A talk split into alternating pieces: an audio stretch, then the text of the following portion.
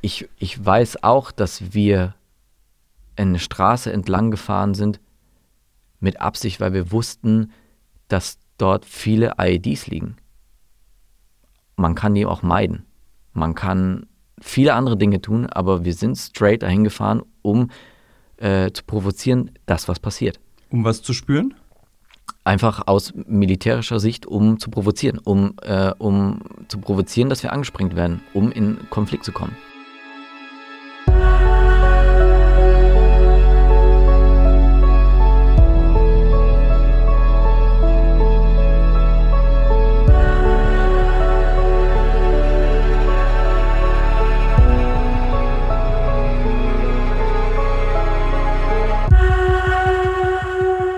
Liebe Hörerinnen, liebe Hörer des Alles muss raus Podcasts, dies ist eine neue Folge. Das ist immer noch nicht das Ende der Sommerpause, sondern es ist immer noch Teil des, ähm, der Podcast-Serie zu unserem Afghanistan-Film. Also ist hier ein Spezial. Ich weiß, es ist so ein bisschen durcheinander und ich weiß auch, dass es überhaupt keinen Sinn ergibt, aber das ist mir egal an der Stelle. Ähm, ich habe ja mit einer Journalistin gesprochen, Nathalie Amiri. Wir sprachen über die Perspektive von Journalisten auf dieses Land und was wir auch schief gemacht haben. Ich weiß nicht, ob die Folge jetzt schon hochgeladen wurde oder die jetzt, die jetzt folgende Folge danach kommt, deswegen ist es Schnuppe. Der nächste Mensch, mit dem ich spreche, ist ein Ex-Bundeswehrsoldat, der in Afghanistan im Einsatz war.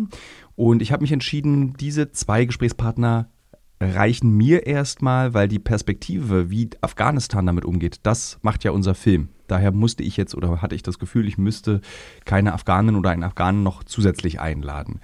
Und ich freue mich sehr, dass äh, Manuel mir gegenüber sitzt ähm, in unserem kleinen Studio. Deswegen haben wir heute ordentliche Tonqualität.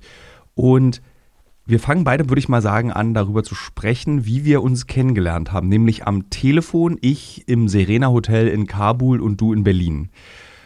Und ich habe versucht, dich zu überreden, zu mir nach Afghanistan zu kommen. Mhm. Und es hat nicht geklappt. Nee. Warum habe ich es nicht geschafft, dich davon zu überzeugen, dass du mit mir nach Kundus fährst und du mir ein bisschen Afghanistan erzählst? Hm. Ja. Schwierig, ne? Hm.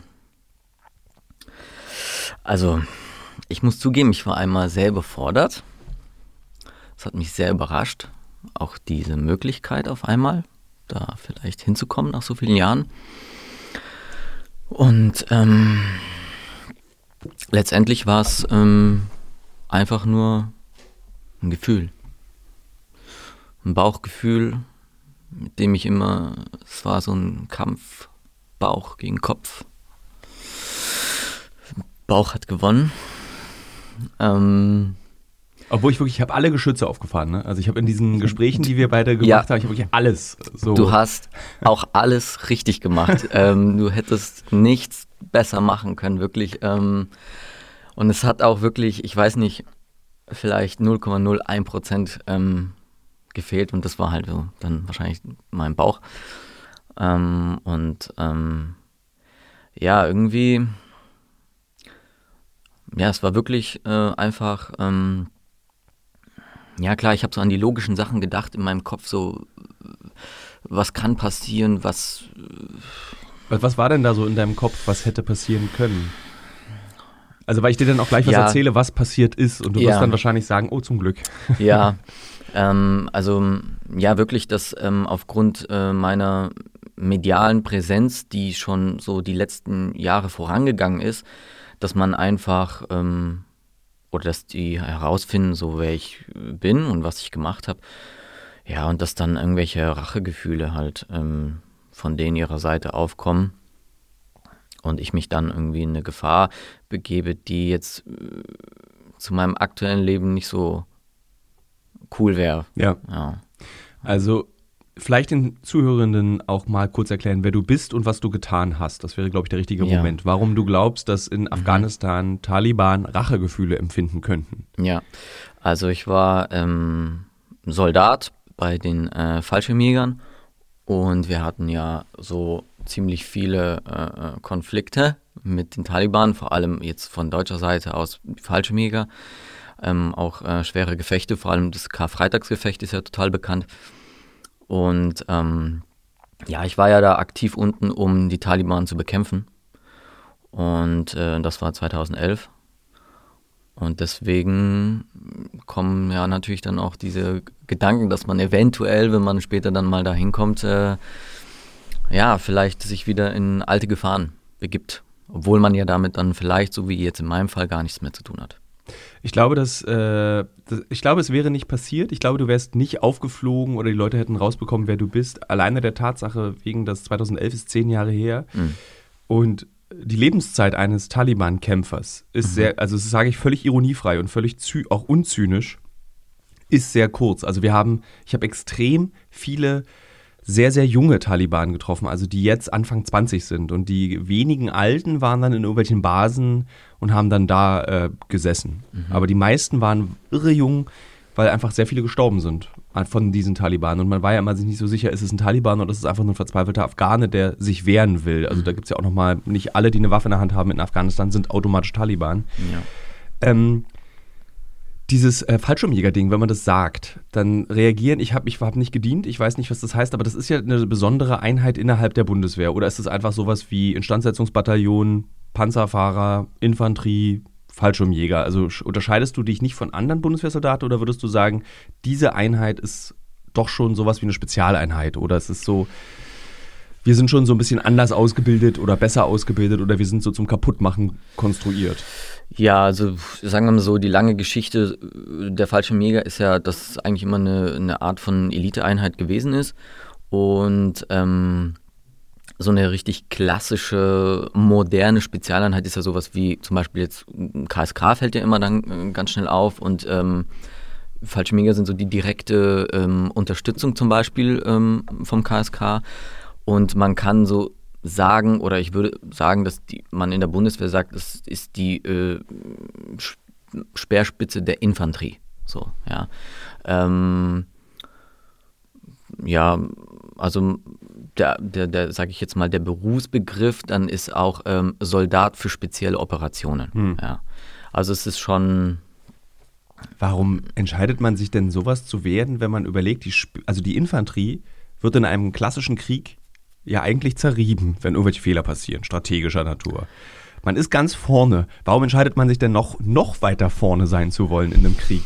Ähm, ja, das ist wieder auch wieder so ein Mix aus aus den Dingen, die so in meinem Leben davor passiert sind. Und ja, dass ich so ein, ich bin so ein Typ, der einfach gerne sich so ins arschkalte Wasser schmeißt, in die Dinge, die ich tue. Und ich suche Randerfahrung, wo ich aus, weit aus meiner Komfortzone raus muss.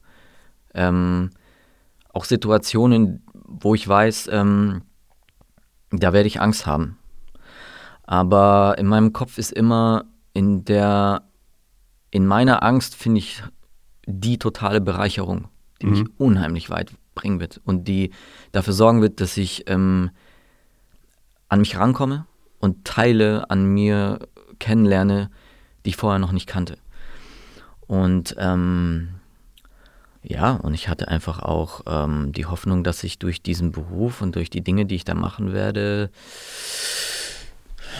ja, eine eventuell äh, sehr tragische äh, Erlebnisse haben werde und dadurch eine tragische äh, Person eventuell werden kann, die dadurch auch eine Form von Sinn äh, finde. Das wird jetzt richtig deep. Nee, Aber okay. ist, ich, äh, ich, glaube, naja, wenn man zum Beispiel so Bücher liest über Kriegsreporter aus, ja. aus Zweiter Weltkrieg zum Beispiel, ja. da hast du ja oft diese Sinnsuche in der hm. absoluten Sinnlosigkeit. Also dieser Krieg ist ja ohne Zweifel, also Kriege sind ja. ohne Zweifel selten sinnhaft. Man muss ja. es so brutal sagen. Also ja. so, auch wenn man sich in Deutschland gerade derzeit unbeliebt macht mit diesem Krieg in der Ukraine, wenn man sich dagegen ja. stellt, er bleibt trotzdem sinnlos. Es sterben ja. umsonst Zivilisten. So. Das ist einfach ein Fakt und das wird sich auch nicht am Ukraine-Krieg ändern, auch wenn jetzt eine gewisse Kriegslust auch in Deutschland herrscht. Hm. Und ich möchte niemandem abschreiben, der diese Kriegslust empfindet. Ich glaube, du und ich, die Krieg gesehen haben, haben nochmal einen anderen Bezug zu kriegerischen Prozessen. Ähm, was uns aber nicht überhebt über andere, sondern einfach, wir haben einen anderen Zugang dazu. Mhm. Oder du nochmal ganz anders, weil du richtig in kriegerische Handlungen verwickelt warst. Mhm. Ähm, diese Sinnsuche im Krieg, du warst ja, oder wenn ich richtig informiert bin, warst du ja sogar der jüngste, du hast so eine, Aus, so eine, so eine imaginäre Auszeichnung, du bist der jüngste Fallschirmjäger, den es je gab. Also, äh, so wie man mir es gesagt hat, aber es ich muss dazu sagen, es wurde nie von mir oder irgendwie geprüft oder man hat mir auch keinen Zettel gegeben, hey toll, du bist der Jüngste und so. Ähm, aber ähm, man hat mir gesagt, dass ich der jüngste Fallschirmjäger war, der jemals in Einsatz geschickt wurde und generell der jüngste Bundeswehrsoldat, der jemals in einem Einsatz war. Ja. Also 19 warst du, glaube ich, ne? Äh, 18. Ach, also ich bin, äh, ich bin, ja, ich bin 19 äh, drüben geworden. Also ich bin mit 18 am 11. Januar hin und 19 bin ich am 12. Februar geworden, also Ende 18. Ja. ja. Aber irgendwie finde ich das auch recht unverantwortlich von der Bundeswehr, um ehrlich zu sein. Ähm, auch von der deutschen äh, äh, äh Bundesregierung, dass ja. das geht, oder? Ja. Also, ja. Also du bist ja noch, eigentlich ist man noch ein Kind mit 18. Ja. Also als Junge mit 18 redet man sich ein, man ist der männlichste Mann aller Zeiten. Ja. Aber die Wirklichkeit ist, dass man noch ein, eigentlich so kurz raus ist aus Kindsein. Ja. War, dir, dir, war, wurde dir das zum Nachteil, dass du eben eigentlich noch jugendlich, schrägstrich kindlich bist, aber schon mit so krass viel Testosteron um dich rum in dem testosteronigsten Ding der Welt, einem Krieg, dich plötzlich befindest. Ja, es war so ein Auf und Ab, ne? Also, ja klar wurde ich damit auch in irgendeiner Weise aufgezogen, aber auf so eine, weißt du, wie so wie Brüder sich gegenseitig aufziehen. Eigentlich ist man so stolz auf den Kleinen, aber, aber man muss den schon auch ein bisschen, ähm, ein bisschen nerven und so, ja. So war das. Ähm, ja, ist schon verrückt, ey, mit 17 dann auch das erste Mal Waffe abzufeuern oder so. Mit mhm. 17. So, und dann nicht so eine Pistole, sondern da äh, äh, ähm, ja, mit einem MG3 richtige Salven da rauszupfeffern.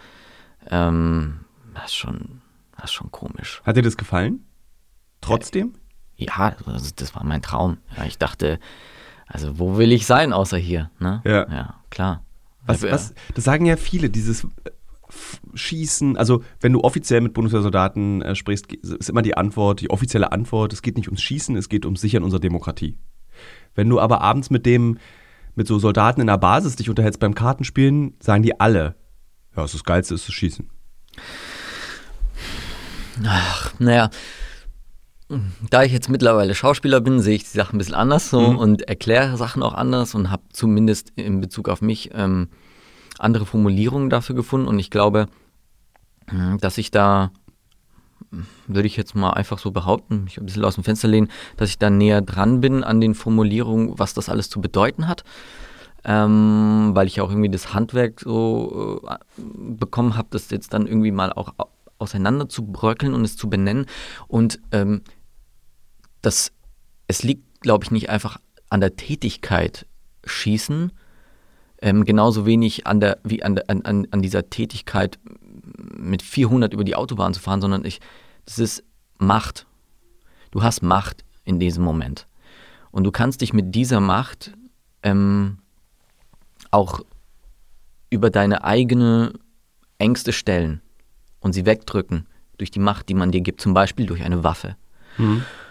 Und das ist ja das, ähm, was dieses große Ding ja auslöst und die, die, die Waffe gibt dir diese Möglichkeit, weil du selber, ja, kannst ja nicht vom Finger aus irgendwie schießen oder so, ne? Und ähm, deswegen ähm, ich, ist es das, was diese Dinge auslösen. Und das ist ja auch der Grund, warum ich zum Beispiel ähm, so jung unbedingt ähm, dieses Ziel hatte auch. Ja? Also das war, sag ich jetzt mal, dieser Job ähm, hat mir eine Möglichkeit, mir auch viel Macht zurückzuholen, die ich vor meiner Bundeswehrzeit verloren habe.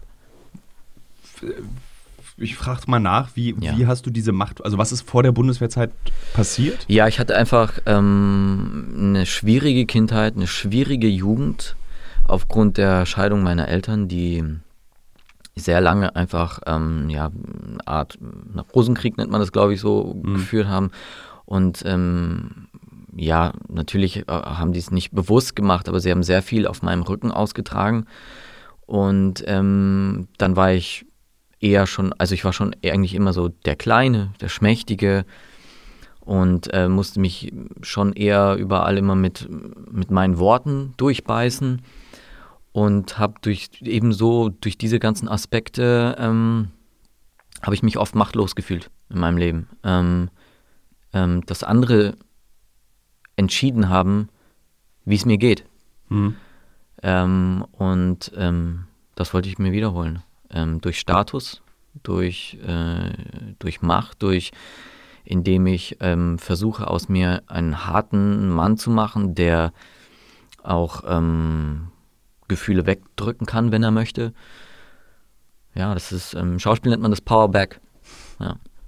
Ist es nicht irre gefährlich, wenn du überlegst, dass jeder einzelne Soldat und Soldatin persönliche Beweggründe haben, warum sie sich dafür entscheiden, Teil der Bundeswehr zu werden oder Teil irgendeiner Armee zu werden, wenn so starke persönliche Motive dazu führen. Also stell dir vor, du hm. bist ein Soldat, der sagt, ich möchte meine Macht zurückerlangen, ich möchte den Schmerz, den ich in der Pubertät erlebt habe durch die Scheidung meiner Eltern mit einer Waffe wieder herstellen oder, oder den Schmerz besiegen und meine Macht wiederherstellen. Das ist doch eigentlich total irre. Also nicht für ja. dich, sondern für eine Armee und wie sie funktioniert und die einzelnen Teile dieser Armee. Ja, gerade solche Einheiten funktionieren nur deswegen, weil ich kann dir sagen, dass alle, die mit mir gedient haben, sehr ähnliche Lebensgeschichten hatten. Und das ist kein Zufall. Ähm, und das ist der gemeinsame Schmerz, den wir hatten. Und deswegen haben wir uns verstanden, ohne es auszusprechen. Ähm, also sind die Fallschirmjäger sowas wie die Indie-Musik der Bundeswehr? nee, ich will. Alle weinend abends auf euren Stuben sitzt und Liebeskummer, Elternkummer. Nee, nee, das, das, nein, also ich, also ich, also das ist ja immer nicht so, ich will jetzt nicht sagen, das ist so die, die rote Linie, die sich also durchzieht und jeder ist so, ne, aber es ist schon im Prinzip, ähm, ja, wie mit Künstlern, da, da, merkt man doch dann auch relativ schnell irgendwann so, die haben schon dasselbe Bedürfnis und mhm. es kommt irgendwie aus, der, aus demselben Genre und, ähm, und das, das, das war einfach so. Die, die, die haben, die, also wirklich fast jeder kam aus irgendeiner zerrütteten Familie oder ja, Vater Alkoholiker oder solche Sachen einfach. Und gerade dann in der, in der Jugend wo ich das so prägt, wo dich da solche Muster und Traumas einfach einstellen, die du mit dir mitträgst. Und dann ist es ja kein Zufall, ja. dass das ähm, da sich zusammenfindet einfach. Wurdest du darauf vorbereitet, dass du nach Afghanistan geschickt wirst? Oder ist es so wie im Film? Plötzlich kommt ein Brief, wo drin steht, Manuel, Sie werden eingezogen nach Afghanistan. Packen Sie bitte Ihren Koffer. Wir treffen uns morgen am Flughafen. Nee, nee. Man wird ähm, also gerade in so einer Kampfeinheit, wo man weiß, man wird immer dort hinfahren, wo, deutsch gesagt, die Scheiße brennt, ähm, wirst, du wirst sehr, sehr vorbereitet. Also wirklich so viele Stunden am Tag, jeden Tag. Es wurden auch Ausbildungsabschnitte, die zum Fallschirmjäger gehören, wie zum Beispiel das Flugzeug mit einem Schirm zu verlassen. Das habe ich das erste Mal gemacht nach Afghanistan, Aha. weil dafür einfach keine Zeit war. Ja. Ähm, also es war von Anfang an ähm, geplant, ähm, dass die, die sich jetzt dort in der Grundausbildung befinden, aus, aus dieser Masse an Soldaten soll dann Stück für Stück die Einheit, die dann zusammen nach Afghanistan geht, ähm, ähm, gebildet werden. So haben auch deswegen immer wieder Kameraden uns auch deswegen verlassen, weil sie halt nicht geeignet waren oder wie auch immer. Und ähm, wir haben ähm, ja 18, 18 Monate jeden Tag ähm, ich habe noch nie in meinem Leben so viel gearbeitet. Also ich war, ich war eigentlich, zu Hause war ich so gut wie gar nicht, in meiner eigenen Kaserne auch nicht. Wir waren ähm, ständig auf Übungsplätzen und wenn wir in der Kaserne waren, waren wir außerhalb der Kaserne und haben alles Mögliche, ähm, alle Szenarien, alles was geht, ähm, etliche, etliche, tausende Male äh, gibt. Ja. Wie viel hast du von dem gebraucht dann im Einsatz, von dem, was du dort gelernt hast? Alles. Wirklich? Ja. Ja, du brauchst alles äh, extrem, weil es muss, es muss automatisch funktionieren. Es, es, du darfst nicht darüber nachdenken müssen, weil du, weil du einfach Stress dort unten hast, weil das, äh, das, das, sind, das sind, wenn du, du weißt nicht, was passiert. Es, du, du fährst raus und gerade zu unserer Zeit war es so, dass die Taliban nicht mehr in so eine direkte Konfrontation von klassischen Gefechten gegangen ist, ähm, weil die auch wissen, wer rausfährt. Die können das sehr gut unterscheiden, ob Fallschirmjäger rausfahren oder, oder eine normale Infanteriegruppe oder Pioniere oder sowas. Und deswegen war es eigentlich immer so, dass wir ständig angesprengt wurden angesprengt, angesprengt. Und ähm, das, das zermürbt dich. Du kannst ja dann auch irgendwie dich nicht dagegen wehren. Erklär mal angesprengt. Ähm, einfach mit einer ID, also das heißt Improvised Explosive Devices. Ähm, das sind einfach, ähm, oft waren das alte ähm, Granaten, Panzergranaten, vielleicht auch vom, vom Krieg, als die Russen noch da waren. Ähm, da bauen die ihren eigenen Sprengstoff rein und vergraben den einfach an Straßen, auch an, in Lehmmauern drin. Ja, und das natürlich in verschiedenen Größen, aber meistens ähm, schon groß, weil es geht ja auch darum, die Fahrzeuge ähm, mhm. kampfunfähig zu machen. Und ähm, du brauchst das alles, weil du einfach ähm, nie weißt, welche Situation kommt. Jede Situation kann so schnell kommen, mm, ja, dass du dann wirklich keine Zeit hast, über Prozesse nachzudenken. Ah, was habe ich gelernt? Äh, äh, sondern zack, es muss da sein. Es muss mhm. einfach da sein. Ähm, wie reagierst du, wenn du eigentlich, also ich habe es gestern erfahren im Gespräch, dass die Taliban relativ schnell kapituliert haben, Anfang 2000. Ja.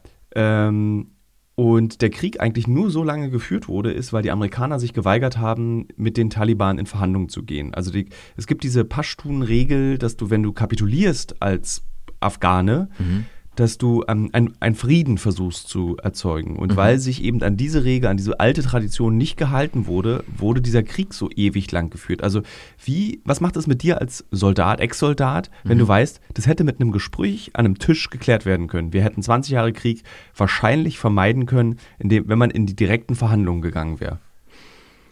Und das ist eine ganz einfache Regel. Also es ist jetzt mhm. nichts, das kann man nachlesen. Das kann man so, das ist so, okay, ja, wenn sie es dir anbieten, kannst du es annehmen und dann wird auch wirklich darüber verhandelt. Da wird auch kein Betrug gemacht. Mhm. Ja, ähm, hört sich an wie eine Liebesbeziehung. Da funktioniert es ja irgendwie auch nie. Hm. Und denkt man dann auch so, äh, wir hätten doch einfach reden können. Ja. ähm, das ist, glaube ich, doch ähm, genau das. Ähm, Kommunikation, ähm, ehrliche Kommunikation, ehrlich sagen zu können, was man auch denkt, was man fühlt, wie es einem geht. Das gibt es im Kleinen und auch im Großen. Und wie soll es die große Institution schaffen, ja. wenn wir es als kleine Person meistens oft nicht schaffen mit der Person, die uns gegenüber sitzt. Und ähm, äh, deswegen ist es, ähm, macht es äh, gar nichts in mir, außer dass ich halt schmunzeln muss, weil ich dann einfach an meine Situation im Alltag schon gleich denken muss, wenn ich es nicht schaffe, ähm, zu sprechen. Ja. Und ähm, es macht mit mir, dass ich mir denke, ja, dass ich hoffe, dass es wie in der Menschheitsgeschichte bisher war, dass das ähm, ein schlimmer Part dafür sein muss, dass sich die Menschheit im Allgemeinen weiterentwickelt und dass dann sowas nicht mehr passiert. Und ähm, das ist, da treffen einfach Werte aufeinander, komplett andere Weltvorstellungen. Wir alle selber als Individuen haben ja schon eine andere Sicht auf die Welt. Ähm, wenn wir hier nur ins Café gehen, du, du siehst komplett andere Dinge, dir fallen ganz andere Dinge auf als mir.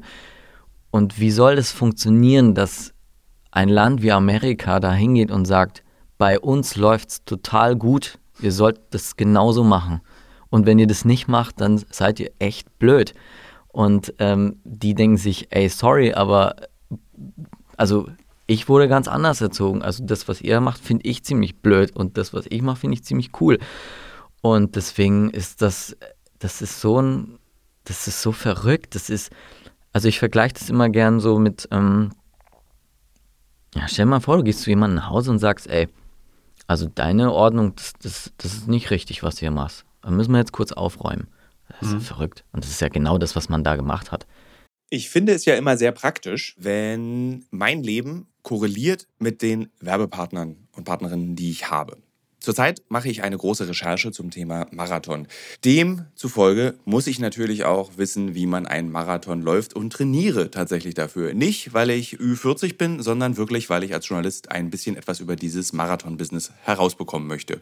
Und Teil dieses Marathon-Trainings ist ja nicht nur regelmäßiges Laufen und an den Gedanken im Kopf, die dabei entstehen, zu verzweifeln. Nee, Teil dieses Trainings ist auch Ernährung. Und wisst ihr was? Was richtig praktisch ist, Ich glaube, ich könnte keinen Marathon laufen, wenn es nicht Podcasts gäbe. Und ein Podcast, den ich während des Laufens höre, um dieses alle zwei Tage zehn Kilometer Laufen für die Grundausdauer zu ertragen, ist der Powerbrains Podcast. Powerbrains, das Sporternährungsquiz, powered by Powerbar ist ein Podcast, in dem es um Ernährung geht, aber nicht langweilig, sondern da werden Fragen geklärt, wie ob Magnesium zum Beispiel gegen Muskelkrämpfe hilft.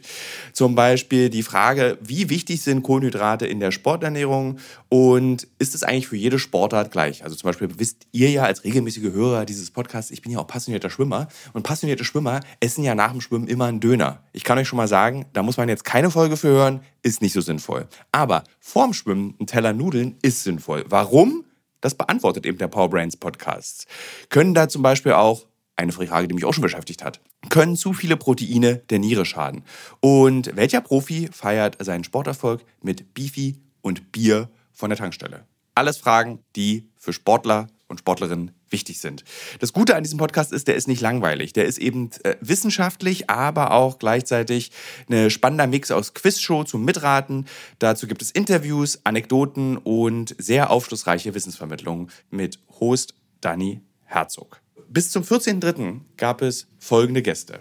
Der Ironman-Gewinner und Triathlet Sebastian Kienle, Legende Joey Kelly, TikTok-Fitnessstar Joe Wünsche und andere Gäste aus der Staffel sind René Adler, Otto Bulletproof, Jonas Deichmann, Imke Salander, Maren Schiller, die ich im Übrigen auch für die Recherche treffe, und viele mehr. Jeden zweiten Donnerstag erscheint eine Folge und ihr könnt es auch als Videopodcast gucken auf dem Powerbar YouTube-Kanal.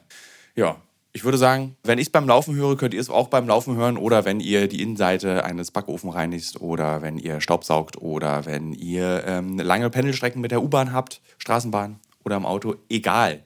Es ist ein guter Weg, um die Zeit zu vertreiben. Es ist ein guter Weg, etwas über den eigenen Körper zu lernen. Also, und, und was ich total krass finde, ist, man hat es gemacht, obwohl man ja. wusste, wie es gehen könnte. Es ist ja nicht so, dass die USA ja. vollkommen unvorbereitet in diese Kultur, in dieses Land ging. Es ist ja ein beliebtes Argument, äh, mhm. auch im Internet.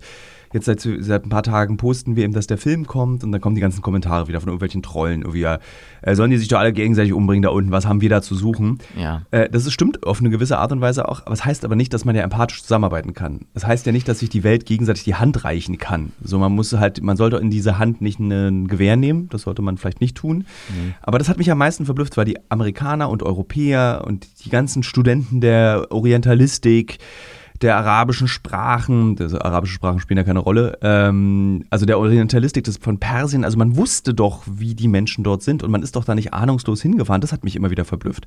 Da ist so viel Geheimdienst hat er gearbeitet. So viele mhm. Leute wussten vorher, nachher, währenddessen und jetzt auch noch Bescheid, was in diesem Land passiert. Mhm. Und das sind ja Mittel, die Afghanistan gar nicht hat. Es mhm. gibt ja keinen Geheimdienst, keinen afghanischen, der in den USA rumspioniert oder wahrscheinlich, aber eher erfolglos. Ja. Und trotzdem hat man sich benommen wie ein Elefant im Porzellanladen. Als Bundeswehr, also eigentlich alle Armeen, die da waren, nicht nur die Amerikaner. Ja, ja, also ich muss schon sagen, dass die meisten Militärs da mit, ähm, also schon irgendwo mehr wie mit Respekt da rumgefahren sind. Es ist so ein Unding, das geht halt zu sagen, weil allein da hinzufahren ist ja. respektlos. Das ist irgendwie so, du dringst einfach in ein Land ein, das geht nicht so. Ähm, und ähm, ja, ich habe ehrlicherweise auch schlechte Erfahrungen ähm, gemacht, wenn wir mit den Amerikanern unterwegs waren. Die werden halt einfach nicht gemocht. Ähm, weil die einfach, so wie du sagst, die benehmen sich gar nicht und denken, sie, sie sind die Polizei dieser Welt. Und ähm, deswegen. Ähm, wie war denn die Kommunikation zwischen Amerika also jetzt professionell zwischen Amerikanern und Bundeswehr? Gab es da eine Kom Muss es ja. Ja. Ja. Schon. Ähm, ich. Ich, total, ja, die, die, die, das sind halt. Das sind alles Action-Mans, ja. Die fühlen sich halt total cool und ja, und irgendwie stecken die dann auch andere Nationen mit ihrer Coolness so ein bisschen an. Oh, komm, wir machen heute Barbecue und dann morgen fahren wir raus und gucken, was da draußen geht. Ja, vielleicht erwischen wir einen so als wäre das, ein, wär das ein Computerspiel. Und ähm, als junger Mann, so, wir waren alles junge Männer, lässt man sich gerne auch leicht davon äh, äh, anstecken. Man merkt dann aber doch schnell, was, was was man da eigentlich gerade tut. Also das ist so. Man tötet. Ja, auch einfach ähm, so dieses sich über diese Menschen so herabsetzen, so als wäre ich was Besseres, als würde ich dir jetzt was beibringen müssen. Ich war damit 18. Da sind Leute, Menschen, die ihre Schafe seit 30 Jahren durchs Gebirge führen. Also ich glaube, der kann mir verdammt viel beibringen. Äh, zum Beispiel ähm, Verbindungen aufzubauen mit der Natur und was es bedeutet, lange, lange ähm, in der Natur äh, zu leben und äh, Sachen zu fühlen und zu spüren. Und ich glaube, das hätte für mich heute deutlich mehr, nein, ich glaube es nicht, ich weiß, deutlich mehr Bedeutung und das ist schon verrückt, sich so über Menschen herabzusetzen. Ja. Ein Handlungsstrang in unserem Film war, der ist nicht reingekommen, war, du hast uns äh, Tagebucheinträge gegeben und Orte, in, mhm. in Kundus. Und wir sind in diesen Ort gefahren und haben meiner Meinung nach diese eine Lehmmauer gefunden, wo du mhm. äh, dieses, wo du so, ich glaube, der, du warst, musstest dich dahinter verstecken und es gab ein Foto auch davon, von dieser Lehmmauer. Äh, nee, nee, da, da, ich saß da an dieser Mauer ja. so dran, genau, genau. Genau, und wir sind, ich weiß, also die, ich ja. muss sagen, dass sehr, sehr viele Lehmmauern in ganz Afghanistan so aussehen wie die Lehmmauer, die du uns da gezeigt hast. Ja. Und aber in diesem Ort, also weil das war eine relativ genaue Beschreibung von dir, wo ja. dieser Ort sein müsste, ähm, haben wir gefragt, ob sie hier diese Mauer kennen. Also wir haben dann dieses Foto gezeigt, ob ja. sie wüssten, wo das sei. Und dann haben sie ja, geh mal da hinten hin, da hinten an der Ecke ist das. Und dann haben sie uns auch, also du kommst ja, es gibt ja keinen Ort in Afghanistan, in den du nicht kommst und du kriegst eine Geschichte vom Krieg erzählt, die oft mhm. mit dem Leid der Afghanen zu tun hat. Und ich habe sie auch gefragt in dem Ort, wie waren denn die Deutschen, wie waren denn die Amerikaner? Und sie haben eigentlich gesagt, die Amerikaner sind halt unsere Feinde, mhm. die sind äh, ekelhafte Menschen und haben uns dann eine Geschichte erzählt, ähm, auch von einem, einem Doppeleinsatz zwischen Deutschen und Amerikanern. Oder hast mhm. du uns das erzählt? Ich vermisse jetzt gerade, ich weiß es nicht genau. Ich nicht, nee. und das war dann wohl so, dass die Deutschen zu den Amerikanern gesagt hätten, geht da nicht hinten hin. Mhm. Das ist, da sind IEDs, also diese Sprengfallen. Mhm. Äh, und die Amerikaner hätten dann gesagt, wir sind die Amerikaner, wir haben die geilsten Autos, wir haben die stärksten Waffen, uns kann nichts passieren. Ja. Und was passiert? Sie fahren auf ein ID, der Humvee kippt um sogar. Mhm. Ähm, und die Deutschen sind, mussten dann so zurück. Also weil dann plötzlich aus einem, einem lustigen Nachmittag in diesem Ort ein Gefecht wurde. Und mhm. eben das nur entstanden ist, mhm. weil die Amerikaner sich selbst überschätzt haben. Mhm. So, das wäre nicht entstanden, wenn sie nicht einfach da hingefahren wären. Ja. Und dann haben sie noch was ganz Interessantes gesagt der, also eine der wichtigsten Regeln in Afghanistan ist, dass das Privathaus heilig ist. Also diese berühmten großen hohen Mauern und dass man von außen nicht reingucken kann, liegt daran, dass man eben nicht teilen möchte, wie man innen drin ist. Und dieses unangemeldet in ein Haus gehen und die Leute mit den Händen auf dem Rücken zu fesseln und mhm. durch die Wohnung zu rammeln, ist so das Schlimmste, was du machen kannst. Und da haben sie gesagt, die Amerikaner haben das immer sehr respektlos gemacht. Die Deutschen haben sich wenigstens Mühe gegeben, vorsichtig zu sein wenn sie in diese Häuser reingegangen sind. Also zumindest war das die Erfahrung in dem Dorf. Mhm. Da wurde auch geschrien, da wurde auch irgendwie, die Leute wurden in die Ecken gedrängt, aber es war, äh, sie meinten, es fühlte sich anders an, wenn die Bundeswehr in solche Häuser reinging. Mhm. Ja, ähm, also das, ich kann das bestätigen. Ich habe selber sowas ähnliches mit den Amerikanern erlebt, dass die ähm, ähm, ja, wir sind auch mal mit so einem, äh, das heißt äh, Road Clearance Package. Also das sind so ein paar äh, Fahrzeuge, die so Minensuchgeräte und so haben. Und ähm, wir sind auch mit denen gefahren und ähm, das, ich glaube, es war das vorderste Fahrzeug. Das hatte dann irgendwie ähm, ein Gerät irgendwie vergessen und das hat dann im Fahrzeug nicht funktioniert. Ja, und dann, äh, das war so ein M-Track, heißt das Teil, glaube ich, das Fahrzeug. Es ist so ein Fahrzeug, es hat so Gitter außenrum und da haben die außen ihre Rucksäcke, was so militärisch auch schon gar nicht so schlau ist, weil dann immer die persönliche Ausrüstung auch wegfliegt, wenn man angesprengt wird. Ja. Ähm, und ähm, ja, dann wurden die auch angesprengt und einer von uns ähm, saß da mit drin, weil der war, der hatte amerikanische Wurzeln und ähm, hat einfach ähm, den Funk gehalten, weil er einfach schnell übersetzen konnte. Ähm, und ähm, ja, der hat, der hat die ID abgekriegt, hat, ähm, er hat ja überlebt, ähm, hat, äh, ist relativ schwer verletzt an einer gewissen Stelle. Und ähm, das war auch so ein Ding, so einfach nur, weil die nicht auf ihre Ausrüstung geachtet haben. Ne? Ja. Und ähm, Ja, das Fahrzeug war auch in der Mitte zerteilt. Also ich glaube, das, war, das, das waren, glaube ich, 70 oder 72, irg irgendwie so ungefähr äh, Kilogramm. Das muss man sich mal vorstellen. Ja. Äh, das ist allein sowas zu verbuddeln. Ne? Ähm, und ähm, so hausdurchsuchungstechnisch, also das war grundsätzlich immer so, dass die, es gab von den Amerikanern wenig bis gar kein Feingefühl und deswegen war für uns auch schwierig, ähm, mit denen unterwegs zu sein. Das war einfach auch nicht unser Ding, das haben wir auch nicht gern gemacht. Und ähm, ja, das stimmt. Äh, ich würde schon sagen, dass die Bundeswehr im Verhältnis mit sehr viel Vorsicht ähm, Mhm. rangegangen ist. Das stimmt, ja. Wie lange warst du da insgesamt? Genau 178 Tage. Das ist ein halbes Jahr. Ja. Ja. Und, Zwei Tage noch, dann ist Okay. genau ein halbes Jahr. ja. Ähm, hattest du das Gefühl, als du dorthin geschickt wurdest, dass du äh, unsere Demokratie, Schrägstrich Freiheit am Hindukusch verteidigst? Nee. War auch gar nicht mein Ziel. Was war dein, was war dein, was war dein Ziel? Mm, Ja, einmal Power Back, ne? Okay. Mm, Und einmal ähm, Abenteuer erleben und, und ähm, was Krasses machen. Die Dinge auch, die ich ke kenne von Filmen und von Spielen, erleben. Ja, in der Wüste rumlaufen mit Nachtsichtgerät, da, da fühlst du dich krass. Und ähm, was mein tiefstes Inneres äh, wollte, war, ich wollte aus mir selber eine tragische Persönlichkeit erschaffen. Das ist ganz schön reflektiert. Das hat auch lang gedauert. Und äh, es hat auch äh, viel Also wolltest du verletzt gekostet. werden? Ich wollte verletzen und verletzt werden. Ja, beides. Okay. Beides. Ich wollte schlimme Dinge tun und ich wollte, dass mir schlimme Dinge angetan werden. Und das war ein Resultat aus den, aus den Traumas, die ich mit mir mitgeschleppt habe in das ganze Ding rein. Ja, und für die ich keinen anderen Weg gefunden habe, äh, sie zu lösen, sie auszusprechen. Habe niemanden gefunden, der, der, der, wo ich das Gefühl hatte, die, der Person kann ich mich anvertrauen oder die Person kann verstehen, was äh, in mir vorgeht. Ja. Also ich wollte einfach eine tragische Persönlichkeit äh, werden. Und, Und- auch so dadurch eine, eine Sinnhaftigkeit darin äh, finden. Und hast du schlimme Dinge getan und wurden dir schlimme Dinge angetan? Also ist dein Plan aufgegangen in den sechs Monaten? Mir wurden keine schlimme äh, schlimmen Dinge angetan von Afghanistan.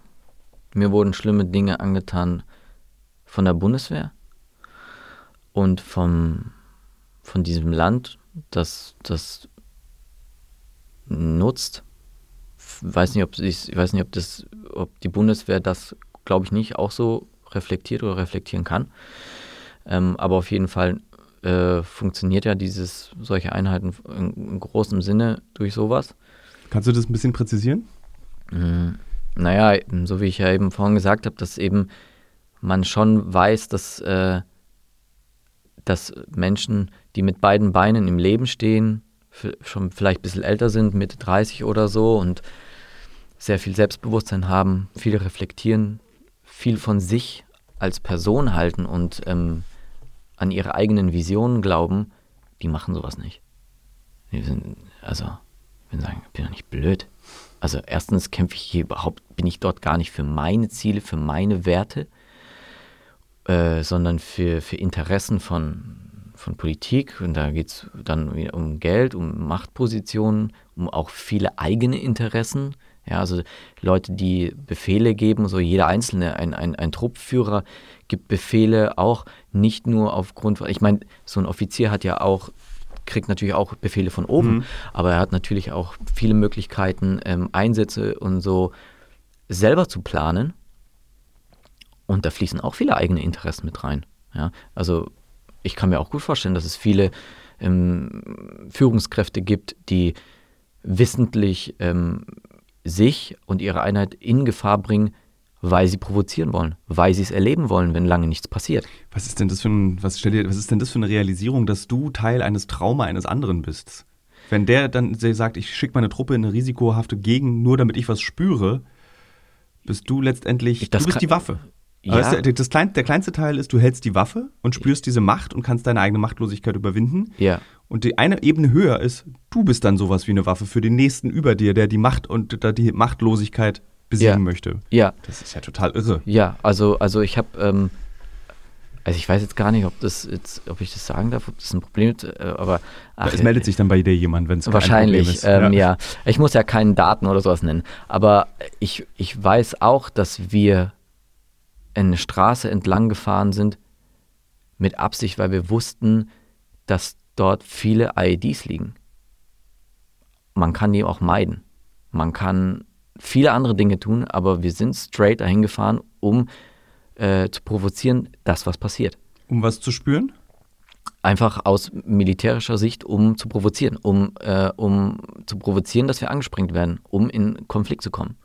Erklär mal den Ablauf. Also ihr werdet angesprengt, ihr bremst das Auto und springt dann aus dem Auto und schießt wild umher oder was ist dann? Also ich würde denken, dass man einfach schnell wegfährt dann von so einer Stelle. Äh, nee, nee, man bleibt dann meistens erstmal stehen, aber im Prinzip, was ich, äh, was ich quasi erzählen oder damit sagen wollte, ist, dass ähm, ein Tag davor der Befehl kam, diese Straße entlang zu fahren und dort das Gebiet ähm, Präsenz zu zeigen und dort sich umzusehen.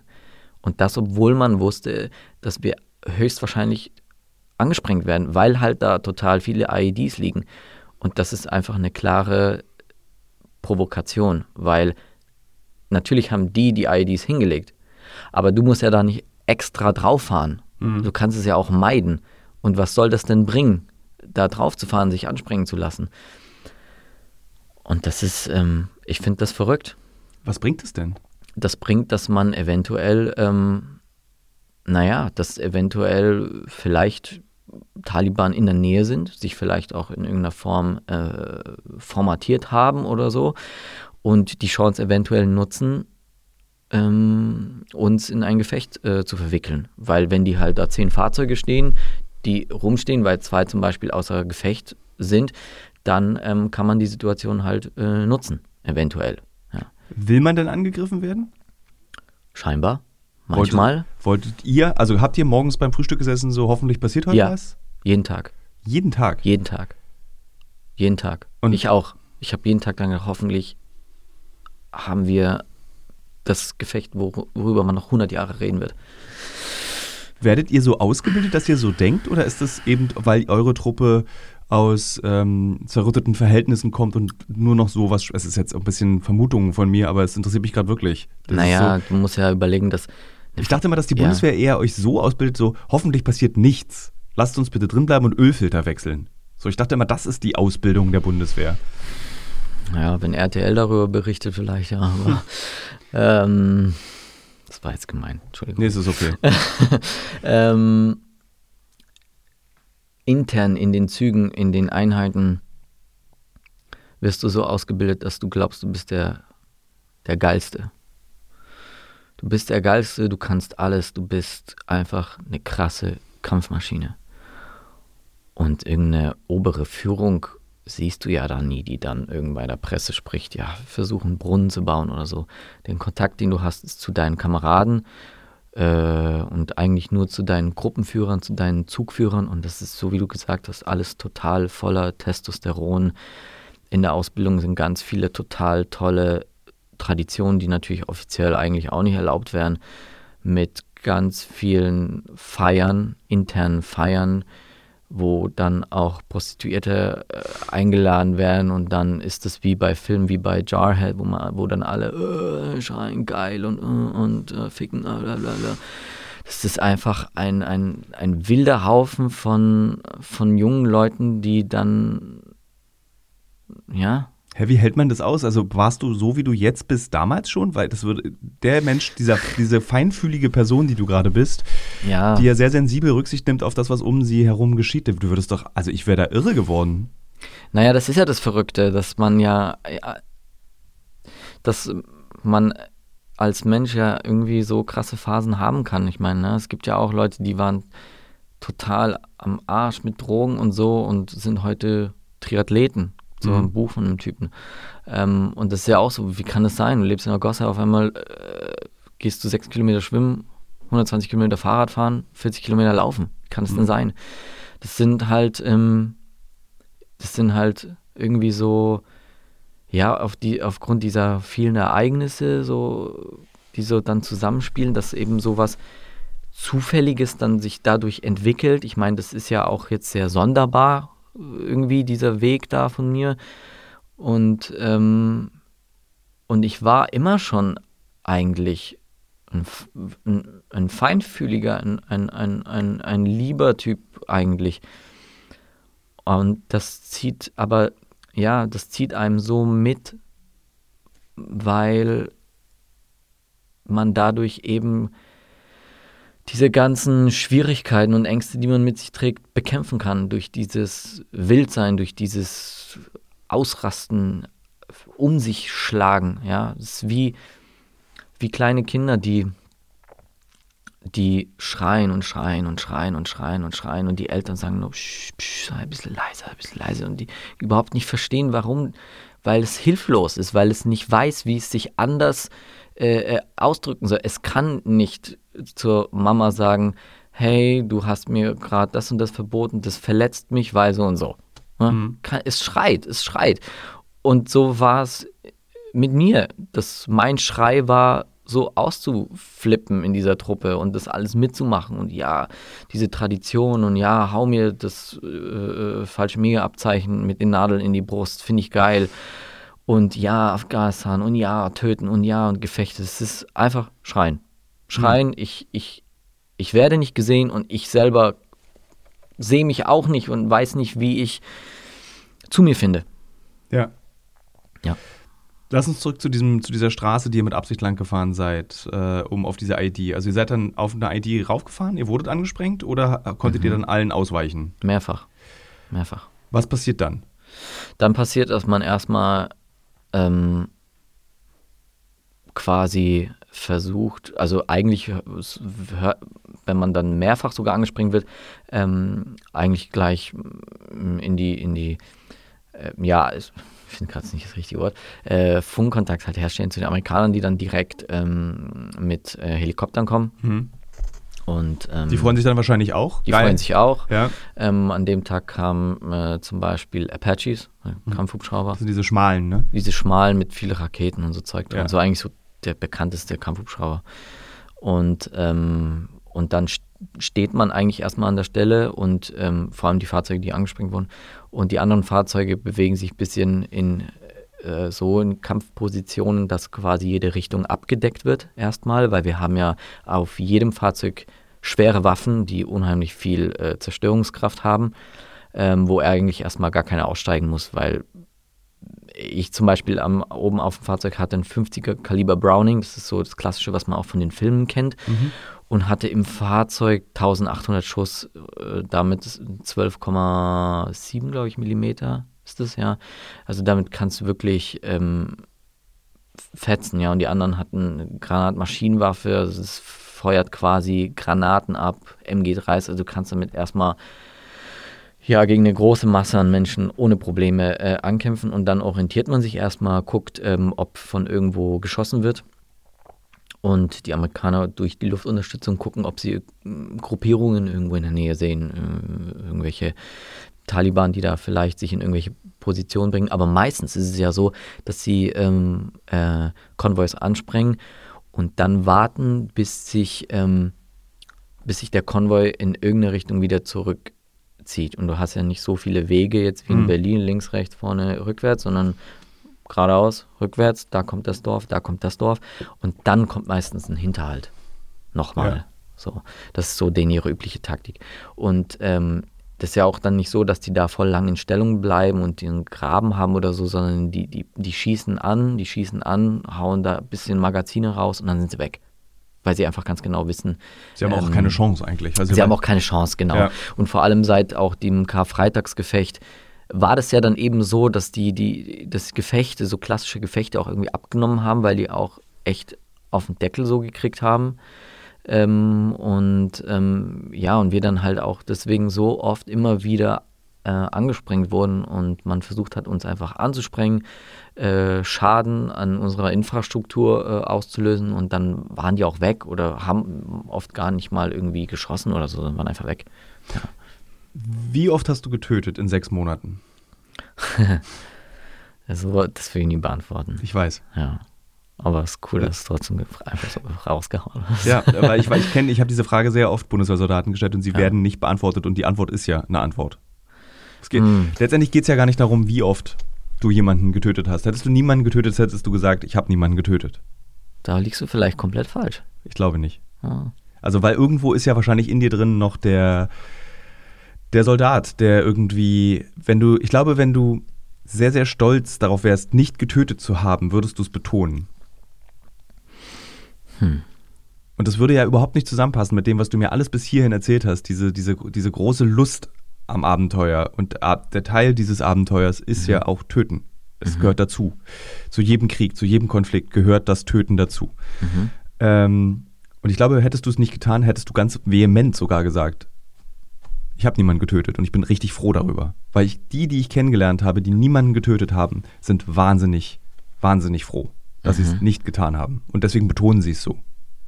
Mhm. Deswegen geht es gar nicht, es geht gar nicht um eine aktive Zahl. Ich war einmal in Mali und habe dort mit einer Fallschirmjägertruppe geredet und die erzählten mir tatsächlich von ihren Listen, dass die so tatsächlich wie die Amis so Listen geführt haben, wie viel, wo, wer. Mhm. Und ich dachte immer, dass das eigentlich die Bundeswehr nicht macht. Ich dachte, dass das nach dem Zweiten Weltkrieg den Soldaten aberzogen wird, dass wir so nicht mit Menschenleben umgehen. Mhm. Aber es scheint nicht zu funktionieren. Du kriegst es, glaube ich, nicht raus aus den Soldaten.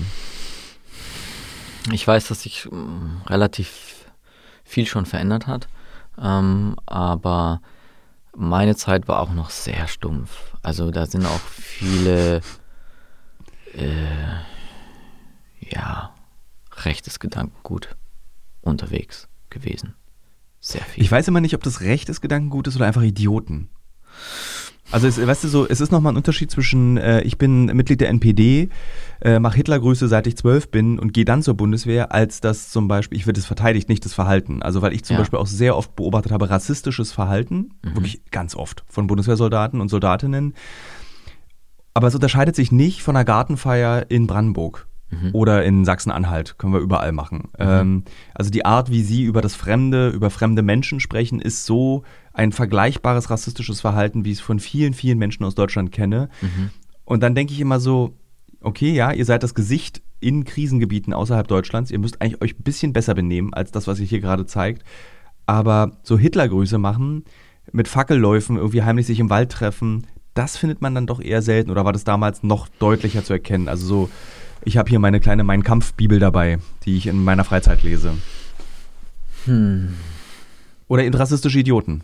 Das ist so, ich finde, da muss man unterscheiden.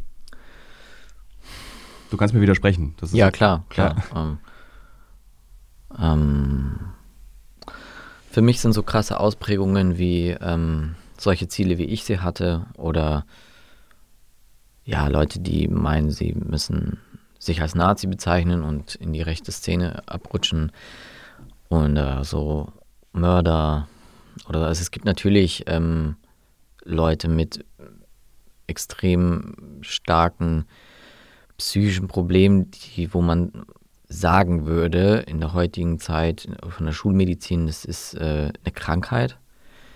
Aber ich glaube, dass ganz, auch ganz, ganz viele Menschen eben, dass das alles selbe Ausprägung, das ist eine Wut, die sie nach außen bringen, die sie in sich tragen, die sie auch gegen, gegen sich richten.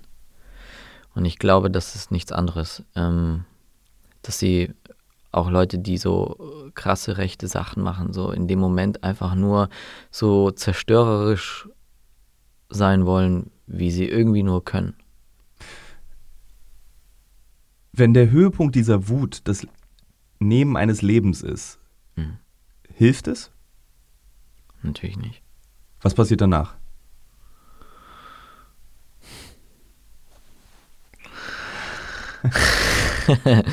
ähm, weiß ich nicht. Was haben die anderen erzählt? Was haben die anderen erzählt? Ich weiß nicht, ob die erzählt, die Wahrheit erzählt haben. Ich weiß nicht, ob sie überhaupt in der Lage waren zu erzählen, was, was das wirklich mit ihnen macht. Das ist ja, das ist doch, das ist ja genau das Problem, was ich so krass sehe, oder das hört sich jetzt so an, als wäre ich irgendwie Gandhi oder so. Ähm, ich, also ich schaue einfach nur aus, aus, aus meiner Weltsicht und, und ich konnte all das, was ich jetzt formulieren kann, was ich verstehe, wo die Quelle davon ist, das konnte ich nicht. Also es war wirklich wie nicht freigeschaltet. Und diese Selbstreflexion ist unheimlich viel Arbeit, unheimlich viel Ehrlichkeit mit sich selber, Schmerz, das bringt wieder andere Wut, wieder, wieder andere Schwierigkeiten. Aber ich hatte kein Tool und hätte das zum Beispiel auch damals wahrscheinlich eine Unwahrheit gesagt, weil ich wirklich geglaubt hätte, dass das der Beweggrund war, aber Jahre später hätte ich wahrscheinlich dann irgendwann gesagt, das war's nicht. Und deswegen glaube ich, dass vielleicht auch einige Personen sind, die das nicht wissen, warum sie das brauchen, warum sie das tun und was, was dann ist, überrascht ja die meisten auch. Mhm. Also das ist ja auch dann nicht umsonst so, dass so viele posttraumatische Belastungsstörungen haben oder äh, äh, äh, durchdrehen, weil sie nicht verstehen, was mit ihnen passiert. Weil sie gar nicht verstehen, warum sie das überhaupt wollten oder gemacht haben. Und das ist das Problem. Was unterscheidet uns beide?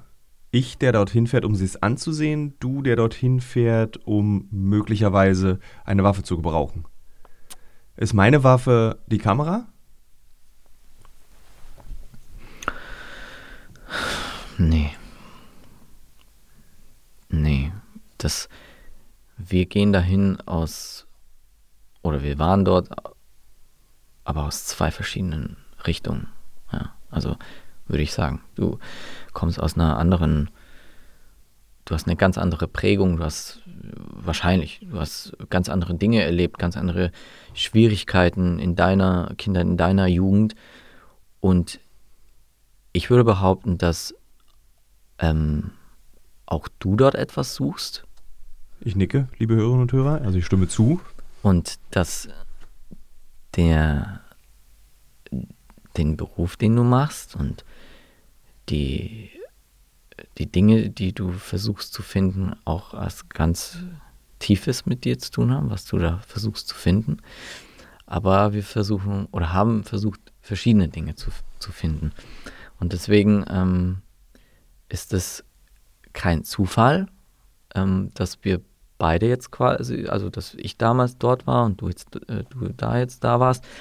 Es ist wahrscheinlich aus irgendwie vielleicht vom selben ähm, äh, Baumstamm, von dem wir kommen, aber vielleicht kommst du aus äh, vom rechten Ast hm. und ich vom linken Ast. Also mh, mm, was, aber was unterscheidet uns ähm, konkret? Das ist eine verdammt schwierige Frage. Naja, also ich habe ja wirklich versucht, dort unten, ähm, also ich wollte dahin, um mich in irgendeiner Weise zu zerstören, was ich mir aufgebaut habe und was anderes zerstören, um mich damit auch noch zu bestätigen. Und du versuchst etwas ganz Bestimmtes herauszufinden. Hm, aber was, weiß ich nicht. Aber das, genau, das kann die, die, Frage, was ich genau herausfinden will, das kommt dann auch irgendwann nochmal raus. ja. ähm, das wird jetzt eine schwierige Frage. Dieses, diese Erkenntnis, die du hast, die du haben konntest durch diesen Einsatz, durch die Reflexion, die du hast bis heute, ist es nicht ultimativ egoistisch zum Preis vom Leben anderer oder zur Sicherheit anderer oder zu ähm, der zu zerstörten Lebensläufen in diesem Land, dass du dorthin gefahren bist und dein Handeln dort schwerwiegende Konsequenzen für das Leben anderer hatte, nicht nur für die Taliban, aber jetzt hast du eben eine Erkenntnis. Aber ist das nicht, also so, da, meines Erachtens nach kommt da nichts mehr. Also man kann nicht egoistischer handeln als so, um sich selbst erkennen zu können. Also sowas wie die perverseste Form einer Meditation. Mhm. Also zum einen bin ich davon überzeugt, dass fast alles, was wir 24 Stunden am Tag machen, egoistisch ist, weil wir es ja aus bestimmten Gründen machen, die irgendwas mit uns tun sollen, mit uns, be uns bewegen sollen in irgendeiner Form, egal ob positiv oder negativ. Ja, das ist eine sehr krasse Ausprägung gewesen von Egoismus, auf jeden Fall. Ähm, aber vielleicht notwendig, um dafür jetzt so viel an mir verändert zu haben, dass ich es auf eine andere Art und Weise zurückgeben kann. Würde ich vielleicht jetzt hier nicht sitzen, hätte ich dieses, äh, hätte ich diese ganzen Interviews nicht gegeben, könnte ich jetzt nicht erzählen. War vielleicht einfach eine Notwendigkeit, um etwas, was ich, ähm, naja, so ein bisschen wie die Natur. Die Natur zerstört den Wald und die Erde wird aber wieder fruchtbar für was Neues, mhm. die dann was noch Größeres dadurch erschaffen kann. Wie viele sind so wie du hm. aus dieser Truppe? Und würde diese Truppe überhaupt funktionieren, wenn, sie, wenn Menschen so wären wie du? Nee, natürlich nicht. Ne? Also das würde ja, ähm, das würde ja total untergehen in einer total tollen Feier, wo dann wahrscheinlich alle sagen, ja Mann, und heute mache ich ähm, echt die Dinge, die äh, auf, auf, die ich echt wirklich Bock habe. Also das würde niemals funktionieren. Niemals. Hattest du im Verlauf deines Lebens, also seit 2011, das Gefühl, du müsstest dich irgendwie bei irgendwem, bei irgendwas entschuldigen? Ähm, ja, das hatte ich natürlich total oft, aber ähm, heute äh, würde ich sagen, was würde das bringen? Also ich würde wenn ich dabei gewesen wäre, jetzt in Afghanistan, was ich natürlich. Ähm, ich immer mehr bedauere, dass du nicht dabei gewesen wärst. Aber ich verstehe jetzt auch langsam, warum es für dich nicht nur ja. psychologisch, doch warum es nicht nur sicherheitstechnisch schwer ist. Das wäre auch ähm, psychologisch schwer. Du wärst, hättest auf, wärst auf Menschen getroffen, die dir ganz ehrlich und frei gesagt hätten: so, ich habe meine Onkel, meine Cousine, genau. meine Tante verloren, völlig unschuldig, Einfach so, weil eine Drohne vorbeikam. Ja, und das genau, und ich hätte sogar unheimlich, unheimlich gern genau das gehört. Und genau deswegen wäre ich so gern auch äh, äh, mitgekommen, weil ich eben anders zuhören kann und weil es mich wirklich interessiert hätte, ähm, äh, die Perspektive zu wechseln. Ja, am liebsten würde ich diesen Film heute Abend nicht zeigen und sagen, wir machen, wir fangen nochmal bei Null naja, an. Ich, ich würde dich jetzt nochmal überreden, nochmal mit mir dorthin zu fahren. Ich würde nur mit dir dort einfach langfahren. Ja, ähm, ich habe das tatsächlich auch immer noch im Kopf. Das wird auch noch extrem lange im Kopf bleiben. Und naja, es passieren jeden Tag so verrückte Dinge. Mal abwarten. Vielleicht, wir vielleicht machen wir es ja noch, ja. Wir wissen ja nicht, was passiert, oder? Also, ja.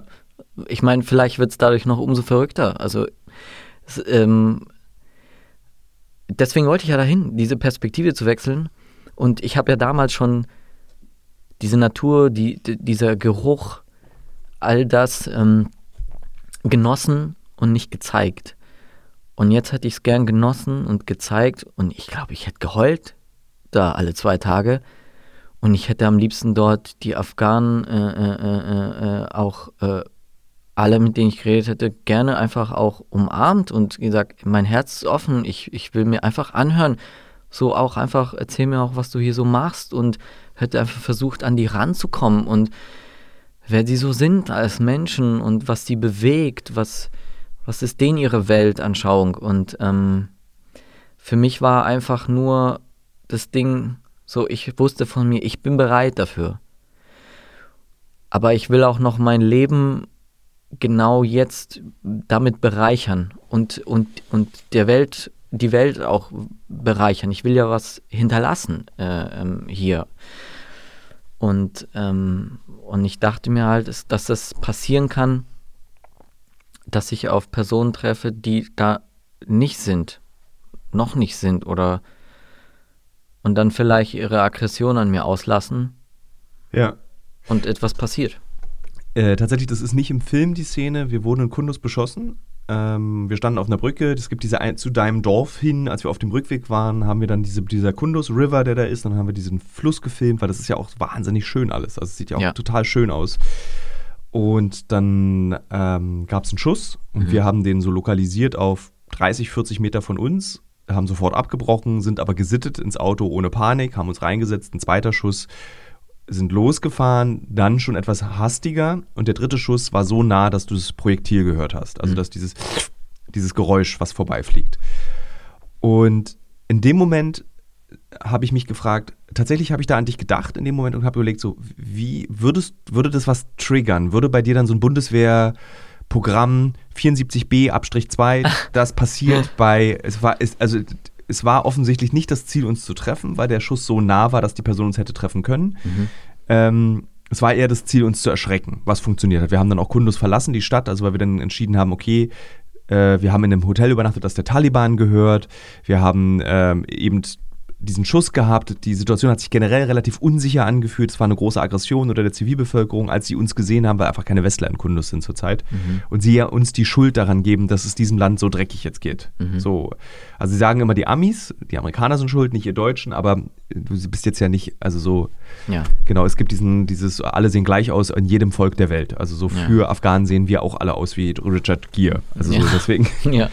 ähm, und deswegen haben wir entschieden, uns abzubrechen. Aber was, da habe ich mich gefragt, wie hättest du reagiert, wenn du dieses Projektil nach wahrscheinlich nach ja, elf Jahren elf zum ersten Mal wieder ein Projektil fliegt an dir vorbei? Ja, ich hätte ja keine Waffe dabei gehabt, oder? Nee. Ja. Ist auch, äh, würde auch bei uns ist strikt verboten. Ja. Also wir, wir nehmen keine ja, das ist schon mal Problem Nummer eins. Sonst hätte ich wahrscheinlich erstmal das ähm, ganze Magazin in die Richtung weggeballert. Aber Wenn ich ein zweites gehabt hätte, ja. Magazin natürlich noch. Ähm, ansonsten. Aber das hätte voll, das wäre dann voll die Eskalation. Naja, aber es geht ja erstmal einfach nur darum, also wenn ich weiß, ein Schuss, dann zweiter Schuss. Dann weiß ich ja, dass da, da keine Armada wartet, sondern ja. dass das vielleicht einfach einer ist, genau, der irgendwie sich denkt, boah, ey, ihr, so wie du sagst, ihr seid verantwortlich und so, oder ja, ich will euch erschrecken oder so. Und ähm, aber ja, in dem Moment, na klar, ich hätte total äh, eskalierend ähm, ähm, reagiert. Einfach auch, ähm, ja, weil ich da mit euch gern wieder heil raus möchte. Ja. Ne? Und ähm, aber wenn ich, klar, so wie ihr da ganz normal unten gewesen wäre, hätte ich mir auch einfach ähm, geduckt und versucht zu lokalisieren, wo das herkommt. Aber ich hätte, glaube ich, relativ schnell äh, reagiert und gesagt, wir fahren, wir sollten mhm. jetzt zurückfahren, ja. zurückfahren, wirklich zügig umdrehen und raus, raus, raus. Das Gute ist, dass du das ja wirklich auch kannst. Also, weil das Problem beim Schuss lokalisieren ist ja, man unterschätzt immer den Schall. Ja. Von wo es wirklich kommt. Dann so, weil man, hä, ja. ist jetzt, wo ist der zurückgekommen, der Schall? Ja. Ja, ich hätte es halt irgendwie ausgemacht, auch, also ich hätte halt irgendwie versucht zu gucken, ob das irgendwo bei uns in der Nähe eingeschlagen ist. Das war, irgendwann entwickelst du ja da so ein bisschen ein anderes Gefühl. Also ein Instinkt. Ne? Es ist mhm. auch viel Instinkt ähm, einfach. Ähm, aber ja, es ist einfach ähm, ja, abhauen. Auf jeden Fall. Hattest du Therapie danach? Ja, das ist ja verpflichtend. Ne? Also der Ablauf ist eigentlich so relativ ganz klar gesetzt. Man kommt zurück und hat dann erstmal äh, sehr viel Urlaubstage. Bei mir, war, bei mir waren es ganz genau 56, die ich dann zu Hause war einfach und ja, dann macht man halt so das, was man so nicht hatte, so Badewanne und so. Aber das ist dann auch alles so, wo man sich denkt, ach, ich will wieder zurück. Es ist alles so langweilig, öde, ihr habt eh keine Ahnung. Da drüben ist das Leben, da geht's ab, so ist alles langweilig, alles blöd. Und ähm, hab mir dann ein Motorrad gekauft und um zwei Uhr in der Nacht äh, mit einer Harley rumgefahren, so und ähm, Ach, du dann, bist einer von denen, die nachts immer so laut sind auf der Straße. Richtig, genau. Ach, Dankeschön. War ich zumindest. und, äh, und dann äh, kommt man zurück äh, nach diesem langen ähm, Urlaub zu Hause. Und dann gab es so einen Urlaub spendiert von der Bundeswehr einfach mit seiner Einheit, mit seinem Zug. Das sind, ein Zug sind so zwischen 30, 35 Mann, wie so eine Schulklasse. Mhm. Und ähm, da waren wir ähm, äh, auf Sardinien. Und ähm, das, war, das war auch total lustig. Da fühlt man sich auch wieder total cool, weil man dann nicht mit einem Passagierflugzeug hinfliegt, sondern mit einer Transall, also mit einer Militärmaschine. Alles von unseren Steuern. Ja. ähm, und ähm, dann sind wir dann dort gelandet in Decimomano. Da ist so eine, so eine äh, italienische Kaserne, wo auch die Luftwaffe ein bisschen stationiert ist. Und haben dann dort einfach Urlaub gemacht. Elf Tage, war natürlich auch voller Ausraster-Modus, eine Schlägerei, eine Disco und so. Und dann äh, wieder zurück ähm, und dann so, sage ich jetzt mal wieder, sich so ein bisschen in die Kaserne wieder einfügen, machst du eigentlich nichts. Wochenlang machst du da gar nichts. Playstation zocken den ganzen Tag, bisschen äh, die Sachen nachbereiten, ein bisschen Sand entfernen von seinem Zeug, irgendwie so. Und dann am Ende des Jahres äh, äh, war ein Kuraufenthalt Mhm. für drei Wochen. Und dann ist das zweite Halbjahr auch schon wieder rum. Da war das ganze Jahr rum, Januar bis Dezember. Denkst du manchmal darüber nach, dass der Bundeswehrsoldat diese äh, Reinigungsmöglichkeit bekommt, angeboten bekommt, ähm, aber kein einziger Afghane oder Afghanin diese Möglichkeit hat, seine Seele zu reinigen von dem, was sie erlebt haben? Ja, die haben ja nicht mal, die haben ja nicht mal die Möglichkeit auf eine normale Bildung, die meisten. Ja. Und das ist ja auch eine Form von, was fehlt. Sowohl dort, aber auch in großen Teilen hier bei uns als Bildung. Umso mehr, umso gebildeter du bist, umso mehr Vorgänge und so, du verstehst, umso unabhängiger machst du dich ja auch, auch von außen. Ja. Meine Bildung, mein, meine äh, Selbstreflexion ist ja auch eine, eine große, also vor allem soziale und emotionale Intelligenz wird ja auch in unserem Land nicht groß gefördert. Also ich habe in der Schule nie äh, gesprochen über meine Gefühle, über Streitigkeiten mit Schulkameraden oder man, allein auch sowas wie äh, Sexualkunde oder so, so, Mhm. so wesentliche Dinge, weil ja, es ist alles sehr stumpf und irgendwie habe ich das Gefühl, dass dadurch halt diese Gesellschaft so auch am Laufen gehalten wird. Und ähm, das haben die ja auch nicht. Die haben keine Bildung. Ich habe viele dort getroffen, die.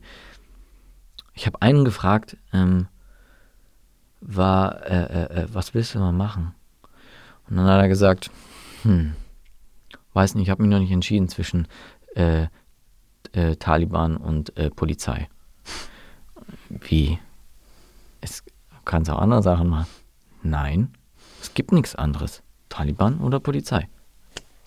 Ja. da hört der Horizont auf. Und dann sollst du, und dann willst du den Leuten Demokratie erklären. Viel Spaß. Ja, das funktioniert nicht. Also, das ist so. Ich, das Fazit meines Films heute Abend oder gestern Abend, ich weiß nicht, wann dieser Podcast hochgeladen wird, äh, ist, ähm, dass das Ziel, den Menschen Freiheit zu bringen, ja ein schönes Ziel ist. Das kann man ja keinem vorwerfen. Nur, dass die Methode, mit Waffen das zu probieren, das Dümmste ist, was man je hätte machen können. Und äh, da, also das Fazit ist, sollte die NATO, sollte die, die westliche Welt nochmal auf die Idee kommen, in ein Land zu gehen, um dieses Land zu verändern, wäre der richtige Weg, mit einem Stift und Papier zu kommen. Ist es naiv? Mh, naiv nicht, aber. Oder ähm, bin ich naiv an der Stelle? Weil mich hat es die, verzweifelt. die, die Frage ist, mich hat es wirklich verzweifelt. Billiarden, die in Ja. Bildung hätten investiert werden können. Ja, um, um, um, um auf das erste äh, äh, schnell einzugehen. Mh, bist du frei? Ich bin freier als viele Menschen, ja. Ja, du bist freier. Aber bist du frei? Also pass auf, Philosophie-Grundkurs hier. Das ist so, Ähm. das, das ist ja, ich, ich, also das habe ich mich ja auch immer wieder gefragt. Bin ich frei? Bin ich wirklich frei? Bin ich nicht? Wie soll ich Freiheit beibringen, wenn ich selber nicht, nicht wie soll ich, ich kann Freiheit ja dann nur anbieten mit Einschränkungen. Äh, aber, aber ich bin ja nicht frei. Ich muss arbeiten gehen, ich habe kein Grundeinkommen. Ähm, ich muss gewisse Dinge tun, weil andere äh, darüber en entscheiden, ob ich weiterkomme oder nicht. Also ich bin ja in vielen Dingen unfrei und das Prinzip von Freiheit ist ja nicht, ich bin sicher, sondern ich kann dem folgen, der ich bin, ohne in irgendeiner Form dafür beurteilt zu werden, benachteiligt zu werden. Und das muss ich erstmal selber lernen. Und ich glaube, das wird mein ganzes Leben dauern. Und deswegen ist es so doof, dorthin zu gehen und zu sagen, wir bringen euch die Freiheit, weil wir überhaupt nicht verstehen, wie frei die sind. Ich glaube nämlich, dass die in ganz vielen Punkten deutlich freier sind als wir. Und die kommen ja auch nicht hierher und sagen, jetzt zeigen wir euch mal, was unsere Freiheit bedeutet. Wie bewertest du dann dieses, dieser ähm, jetzt sehr laut stattfindende Aufschrei für die Freiheit der Frauen, für die Rechte der Frauen, für eben das äh, Bildung wird wieder abgeschafft durch die Taliban? Also so, das ist ja, das ist ja unser Definitionsrahmen von, das hast du ja gerade gesagt, jeder Ja. kann unverurteilt handeln, wie er möchte. In der Gesellschaft schließt es ja die Frauen aus. Ja. Also natürlich nicht, wenn jemand sagt, äh, ich fühle mich nur frei, wenn ich andere Leute ins Gesicht hau oder morde oder so, ne? Das ist eine, aber ähm, das ist, das ist schade. Das ist natürlich ähm, aber verständlich irgendwie, warum das jetzt so ist. Also so, warum, also wie kommt man überhaupt auf die Idee, jetzt, dass die da zurückkommen mit einer total anderen Einstellung? Also so, als so, naja, wir waren jetzt mal kurz in Pakistan im Exil, haben gewartet, bis alle weg sind und jetzt kommen wir total verwandelt wieder zurück und jetzt haben wir alle Spaß miteinander. Das ist ja, ist ja irgendwie klar, das ist so wie Unkraut. Machst Unkraut weg und es kommt an der gleichen Stelle wieder und dann machst du wieder Unkrautvernichter und machst die Erde kaputt. Denkst, kommt auch keine Tulpe dabei raus. Also es ist so, also äh, es sind so irgendwie so, ich weiß nicht, für mich sind es so Prozesse, die so klar irgendwie sind und aber auf anderer Seite freue ich mich zu sehen, dass Frauen so viel, die haben anscheinend unglaublich viel gelernt, weil die, ich weiß nicht, wo die so viel Mut herholen, sich da so aufzulehnen. Das ist das Und Ergebnis. Im das Übrigen. ist das gab es vor 20 Jahren nicht. Ja, Ja. und das ist ja anscheinend tatsächlich eine Sache, die entstanden ist aus diesem Krieg. Und da sieht man auch wieder, dass selbst die schlimmsten und dümmsten Entscheidungen zu etwas, auch zu irgendetwas positiv, äh, äh, zu irgendetwas Positives führen. Und ich finde, das ist doch, ähm, das ist doch ein Hammergedanke, oder? Egal wie groß die Scheiße ist, die man baut, so ein bisschen Gold kommt da schon irgendwie raus. Also irgendwie, das, irgendwie freut mich das, das zu sehen. Ähm, sprichst du da eigentlich auch von Versagen oder ist es einfach der Lauf der Dinge? So sind Kriege. Nenn mir einen Krieg. Also es wird ja jetzt gerade in der aktuellen Debatte immer gesagt, guckt euch doch mal an, wie toll der Zweite Weltkrieg verlaufen äh, ist, ähm, seit die Amerikaner in diesen Krieg eingestiegen sind. Mhm. Ähm, es wird lustigerweise immer vergessen, offensichtlich in dieser Diskussion und Debatte, was der Anteil der sowjetischen Armee, der Roten Armee an diesem Krieg ist. Also die spielt jetzt gar keine Rolle mehr. Also jetzt haben nur noch die Amerikaner Europa befreit. Mhm. Ähm, aber gibt es denn überhaupt den Krieg als sinnvolles Mittel? Ist es, also ich kann dir das nicht mehr sagen im 20. Jahrhundert. Ich weiß es nicht. Zum Beispiel Hitler-Deutschland war ja schon total im Arsch. Ja. So, das war ja jetzt nicht so, dass irgendwie da, da noch viel kam. Das war ja eigentlich dann nur der Wettlauf um die Atombombe, an an dem man da teilgenommen hat. Ähm, und dieser Krieg hätte sich wahrscheinlich ausgelaufen, weil einfach kein Potenzial mehr da war. Ein völlig demotiviertes Volk. Keiner hat mehr Bock. Alle sind irgendwie tot. Jeder zweite Bruder ist irgendwie gefallen. Äh, alle jüdischen Nachbarn sind plötzlich weg. Irgendwie, äh, also so, das, ist, das Land war ja vom Kern her kaputt. Also zeig mir einen Krieg, der eine sinnvolle Lösung darstellte. Naja. Warum lernen wir daraus nicht? Ich verstehe es nicht. Ist lustig, als wenn du jetzt so Verteidigungsminister wärst und so wie so eine Ähm, Rechtfertigung leisten musst. Ja, ja, ich meine, ja, ich, ich, ich kann mir.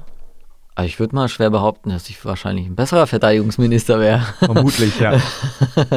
ähm, oder zumindest würde ich sagen, dass äh, äh, da jemand hingehört, der auf jeden Fall. Äh, ja. Ja aber Lassen wir das es. ist lustig, das ist ein Äh. sehr beliebtes Politi äh, Bundeswehrargument, dass äh, ein Verteidigungs... Das Struck mochtet ihr alle. Das war ja so den, den sie alle mochten und dann war Schluss. Ja, also. Nee. Also, wie gesagt, alles scheinbar bringt etwas Positives auch hervor, aber grundsätzlich würde ich sagen, es ist natürlich Quatsch. Du kommst mit Waffengewalt, kriegst Waffengewalt zurück. Du haust deinen Bruder, er haut dich irgendwann zurück. Was soll das bringen? Das ist ja. Wie modern können wir als Gesellschaft uns definieren, wenn Aber wir... wir, wir kommen ja irgendwie weiter. Also es Ja, ist ja. ja irgendwie. ja, es, ne? ja, So, also jetzt dieser Krieg hat ja auch wieder eine andere Ebene erreicht auf der Welt. So, ne? Also ist ja auch, so, soweit ich jetzt irgendwie das weiß, gab es, glaube ich, noch nie so viele Länder, die dann sagen, okay, wir machen Sanktionen, wir halten zusammen, machen Denkmäler weg. So ist schon wieder Next Step irgendwie. Und ich gehe mal irgendwie stark davon aus, dass das so weitergeht. Jetzt dann wird dann das irgendwann vorbei sein und dann kommt wieder irgendein Krieg auf einer anderen Reflexionsebene. Und vielleicht muss das Treppe für Treppe so, bis man irgendwann es schafft zu sagen, Alter, nee, Krieg. Oder die Kinder so sagen dann, wie, ihr habt vor 100 Jahren echt Krieg für, Gott, dumm, ey. Wie, ihr habt Fleisch gegessen? Spinnt ihr? Also so, ne? Also ja. ich meine, früher wurde äh, äh, zur Ritterzeit wurde so irgendwie Standard geköpft, so macht man heute nicht mehr. Heute wird, schießt man irgendwie, ja, weißt du, so ja. als grundlegend so, klar, gehört dazu, ne? Macht man heute nicht mehr und jetzt marschiert man immer noch ein und in 200 Jahren sagt man vielleicht, nee, das, sowas macht man einfach ja. nicht mehr. So. Also es geht ja schon immer weiter, immer weiter, immer weiter. Es ist natürlich blöd und schade zu sehen, dass man da nicht ähm, Dinge überspringen kann, weil es einfach, was da passiert mit den Menschen, ist unglaublich. Das kann man, das können ja die meisten sich einfach nicht vorstellen. Deine Existenz ist weg. Ist nicht nur irgendwie Haufen Geld oder so weg, sondern es ist, dein Haus ist weg, dein Hab und Gut ist weg, dein, dein, vielleicht sogar deine Familie, was, also da gibt es unglaublich viele Menschen, die dann sich wahrscheinlich auch einfach denken, was soll ich noch machen? Ja, ähm, das ist schon, ähm, ich muss sagen, ich war einfach, also ich war auch extrem überrascht, dass das äh, passiert ist. Jetzt ja. Russland, Ukraine. Ja. Ja. Ja, sehr überrascht. Habe ich mich, mich haben natürlich auch viele aus meinem Kreis gefragt, so, wie schätze ich das ein? Und ich habe gesagt, keine Ahnung. Ich, ich glaube, es ist, ich habe dann auch gesagt, ich glaube, es ist viel Provokation und so. Und weiß ja nicht, was die da wieder besprechen in ihren Räumen und sich da den Arsch ablanko. Die ganzen Medien glauben, wir greifen an. Also, dabei geht es nur um, dass die mal hier ein bisschen bei den Sachen locker lassen wegen Geld und das und das. Und dann machen die sowas, das ist schon. Glaubst du, dass Ukraine sowas könnte, werden könnte wie ein neues Afghanistan? 20 Jahre? Nee. Also ich meine, es ist ja schon seit 2014, wenn man will. Ja, aber es ist eine andere Form. Es ist ja irgendwie. Das ist schon wieder eine ganz andere Form von äh, äh, äh, Krieg und auch ähm, die Ukrainer sind da ja mit einem ganz anderen Gedankengut mit dabei. Hat es also, dich da am Finger gejuckt? Als Zelensky aufgerufen hat, nee. Männer aus Europa, kommt her und kämpft mit mir diesen Krieg gegen nee. diesen Faschisten? Auf gar keinen. Auf gar keinen Fall. Würdest du zum Deutschland, würdest du, ich wurde das oft gefragt in den letzten Monaten, ja. zur Waffe greifen, um Deutschland zu verteidigen, jetzt in diesem Fall? Also nehmen wir mal an, Russland ist plötzlich in Polen, es wird, die Luft wird ein bisschen heiß langsam. Ich wäre schon in Polen, ja. Du wärst in Polen? Meine Familie kommt aus Polen. Ah, okay. Ja. Also würdest du dann in Polen verteidigen? Ja, ich wurde letzte auch echt gefragt und ich bin ja wirklich, ich bin so krass dagegen und ich würde trotzdem, selbst wenn ich dort wäre, mit einer Waffe, ich würde jederzeit versuchen, auf eine andere Art und Weise Kontakt herzustellen. Irgendwie. Irgendwie ohne Waffe. Aber ich will mich, ich will mich darauf auch nicht festlegen und so, ja, ich bin ehrlicherweise auch nicht der Typ, der sagt dann lieber ähm, erschieß mich, bevor ich ähm, zurückschieße. Ich würde schon, die, wenn die Gefahr so akut wäre, würde ich schon versuchen, ähm, meinen Teil dazu beizutragen, ähm, dass das nicht weitergeht. So krass, ich habe komplett den gegenteiligen Gedanken. Ich würde einfach flüchten. Ich würde einfach meine Familie nehmen und sagen, auf nach Frankreich. Wenn sie in Deutschland sind, auf nach England. Also damit, so, tu, damit tust du ja auf einer ja. anderen Art und Weise auch was Gutes. Sowohl das hilft in irgendeiner Weise als auch das. Da kann man ja nicht irgendwie sagen, oh Gott, also es war kein Vorwurf an das, wie du handelst, sondern ich hätte ja, den Mut ja, ja. einfach auch nicht zu sagen, ich setze, ich, also weil die Wahrscheinlichkeit, also ich besonders als Zivilist, der keine militärische Ausbildung hat, mhm. du bist halt ganz schnell weg. Das ist ganz schnell. Ich also hoffe, diese Heldengeschichten gibt es einfach nicht für Zivilisten. Hm, ich hoffe, also ich hoffe natürlich, dass du niemals in irgendeiner Form sowas entscheiden musst oder machen musst, aber ich ähm, unterschätze dich da mal nicht. Ich kann mir gut vorstellen, dass da noch viele Dinge in dir sind, die du noch nicht kennst. Du warst nie in dieser Situation. Du kannst es nicht mit Hundertprozentigkeit sagen, was du machst. Ich kann mir auch gut vorstellen, dass es Klick macht und du, äh, ja, und du einfach nur nach links guckst, Familie, rechts guckst, die Gefahr und dann Dinge in dir passieren, wo du danach denkst, Alter, ich habe nicht verstanden, was ich gemacht habe, aber ich, ich habe zur Waffe gegriffen meine Familie verteidigt. Würdest du so, so vielleicht auch diesen, diesen Willen der Männer in Afghanistan erklären, sich gegen diese riesigen Armeen zu stellen? Links ist die Familie, rechts ist die Bedrohung. Zum einen kennen die einfach hohe Gefahr. Die haben eine andere Vorstellung von Sicherheit als wir. Und ja, ich würde schon sagen, dass Familie dort, den ihre Kinder, eine andere Bedeutung für die hat.